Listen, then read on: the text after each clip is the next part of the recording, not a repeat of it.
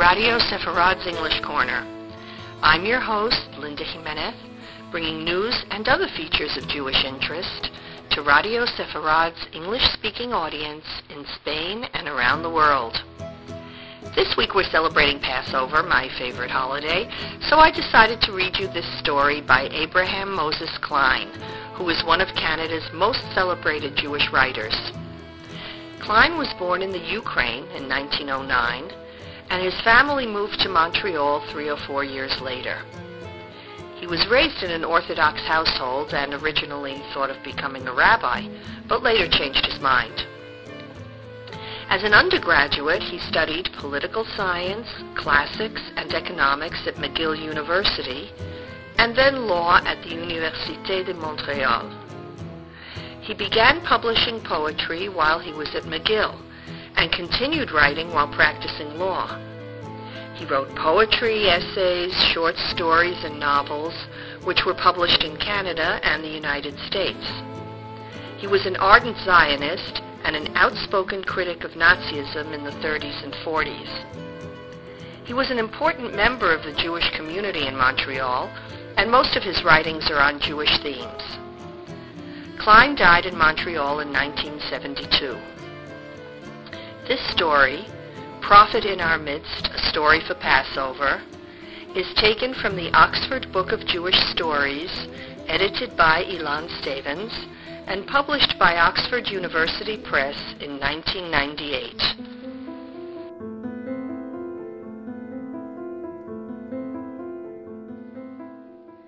About six weeks before Passover, we began to study the Haggadah. The ordinary curriculum of the Cheder was abandoned. The classroom was full of the talk of miracles, and out of the four questions, a million others bristled. Our days were spent in the calculation of plagues. The Rebbe proved that if the ten plagues were a finger of God, fifty plagues must have been inflicted on the Egyptians when he lifted his right hand, which, explained Label, the bright boy of the class, had five fingers. Our nights, too, were glorious with dreams of angels and heavenly ministers. At recess periods, while pampered Pee-wee, the richest pupil in the Cheder, could afford to crack nuts as early as three weeks before Passover, and while Jeshurun, the Rebbe gave Fatty that name because it is written, and Jeshurun grew fat and kicked, while Jeshurun already nibbled matzah, we discussed the Egyptian afflictions and it's a strange thing that all of us agreed that the slaying of the firstborn was the least, and the plague of lice the most terrible of all. I remember very vividly that it was only Mutala the orphan who held the opposite view. But more fascinating than these arguments about frogs skipping in Mizraim and about Moses waving his magic wand over a land of blood were the tales of Elijah the prophet. When the rabbi dwelt with glowing picturesqueness and biblical quotation upon the piety and poverty of the man of God, I felt that he was describing my father. It was only when he appended to the description of the prophet a long and flowing beard that the similarity failed. For my father's beard, alas, has always been shorter in America than in Europe. But even if Elijah did not look like my father, I still could evince an interest in him. So engrossing a character was he. Elijah wandering from town to town and from village to village, performing miracles here and doing wonders there. Elijah, saving Jews forever hard beset by Jew gluttons. Elijah bringing splendor to the house of the pauper and imparting high secrets to the heart of the pious rabbi. How we loved him! How gladly, had he appeared in our midst, we would have hailed him. Such a just man was he, we might even have made him referee over all our games.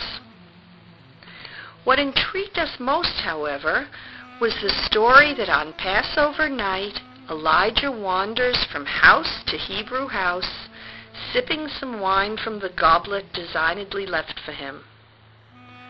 First of all, we questioned, How could he go to so many places in one night? For, as the Rebbe himself told us, the Jews were scattered in all parts of the world. A little astronomy came to the Rebbe's salvation. He explained that while it was night here, it was day in Palestine. And so Elijah had really two days wherein to do his sipping. But if the wine was sour, how could Elijah drink it? Ready for all occasions, the Rebbe answered, first, that Elijah only sipped a little from each goblet, and second, that in the mouth of the prophet all things turn sweet. I always wanted to ask how he kept himself from becoming drunk after putting his lips to so many cups, and after, in going from Seder to Seder, mixing his drinks. But I was afraid. The Rebbe might become angry at this impertinence and call me Shagitz. The figure of a long-bearded Jew staggering through ghetto streets, his coattails flying behind him in the spring wind, and his silhouette lit up by Passover moonlight, has haunted me ever since.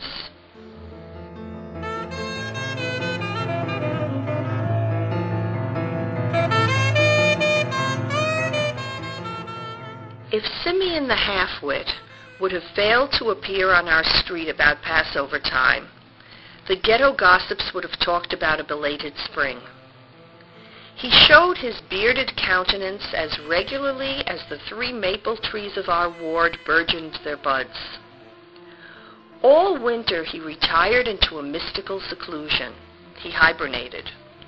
But at the earliest twittering of the sparrows, he took up his position at the synagogue doorstep, and dressed in a heavy hat and tattered coat, he dozed away his days. He never worked. He lived upon the compassion and charity of his neighbors. A screw was loose somewhere, men said, as they put a finger to their temples. Simeon, for one thing, was obsessed by a mortal fear of blueberries. If you ever wanted to get rid of him, all you had to do was show him a blueberry. Had he looked at the fact of the angel of death himself, he would not have been more terrified. He also had the habit of tying his sleeves to his wrist. He feared that devils would creep into his clothes and seek shelter in his hairy bosom and he liked a little drink on any and all occasions. Practical jokers, possessed by a cruel ingenuity, would sometimes treat him to a glass of schnapps, but would throw into the red liquid a blueberry.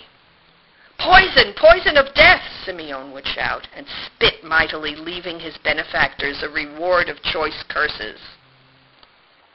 But he was not dangerous. He was merely a half-wit, doctors said. However, that a great shock at any moment might deprive him even of the last vestiges of sanity. They spoke about chronic alcoholism and prophesied that his brain would weaken. But he was not dangerous, so while on a hot summer day, wrapped in a mass of rags, his beard falling over a collarless neck, and his mouth open for the exit and entrance of flies, Simeon slumbered away his mad life, Jews passed him by with a shake of the head and a recollection of blueberries.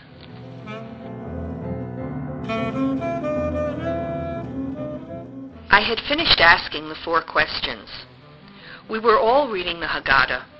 My uncle outsang my father, my mother outsang them both. Amidst the sound of the prayers, I skipped several passages.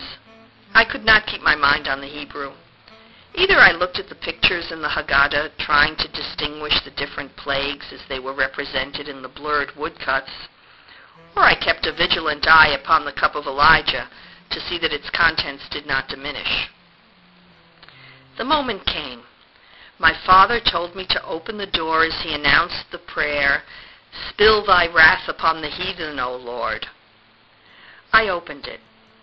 The moon was visible shining over the roofs. On the other side of the street a shadow stalked. It made its way towards our door. As it approached, we could distinguish the tatters, the beard, the rheumy eyes of Simeon. As he entered, we heard his adenoidal breathing. Elijah the prophet, as I am a Jew, laughed my uncle. Come in, sit down, take a glass of wine, Reb Simeon. Let all who need come and eat, he quoted the Haggadah. My head was turned at that particular moment, so I don't know whether it really was the goblet of Elijah that my uncle gave him. At any rate, Simeon drank. He drank for a legion of Elijahs. My uncle and father insisted, moreover, on calling him Eliyahu Hanavi. They spoke with him, they argued with him, they convinced him that he was the prophet himself. In the state in which Simeon found himself at the end of the Seder, before the eating of the afikomen, you could have made him believe anything. But the idea that he was Elijah the prophet tickled him particularly. Even on that very night, he felt insulted when my mother, forgetting the play for a moment, called him Simeon. I am Elijah the prophet, he shouted. I am Elijah. And truth to tell, since that night, he has changed his name to Elijah and as the Spirit moves him, he indulges in petty prophecies. When he left our house, I looked through the windows, and in the Passover moonlight, I saw the figure of a long-bearded Jew staggering down the street, his tatters playing behind him in the spring wind.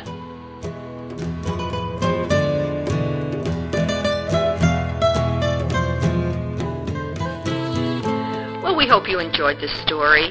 And all of us here at Radio Sepharad wish all of you a very happy Passover. And as always, we'd love to hear from you.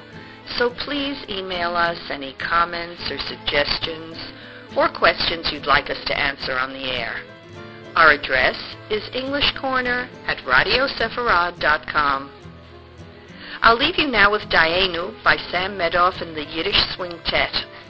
It was originally recorded around 1940 and is from the CD Music from the Yiddish Radio Project. See you next week. And now, Maestro Sam Medoff and the lads of the Yiddish Swingtet bring us the rollicking rhythms of Dayenu.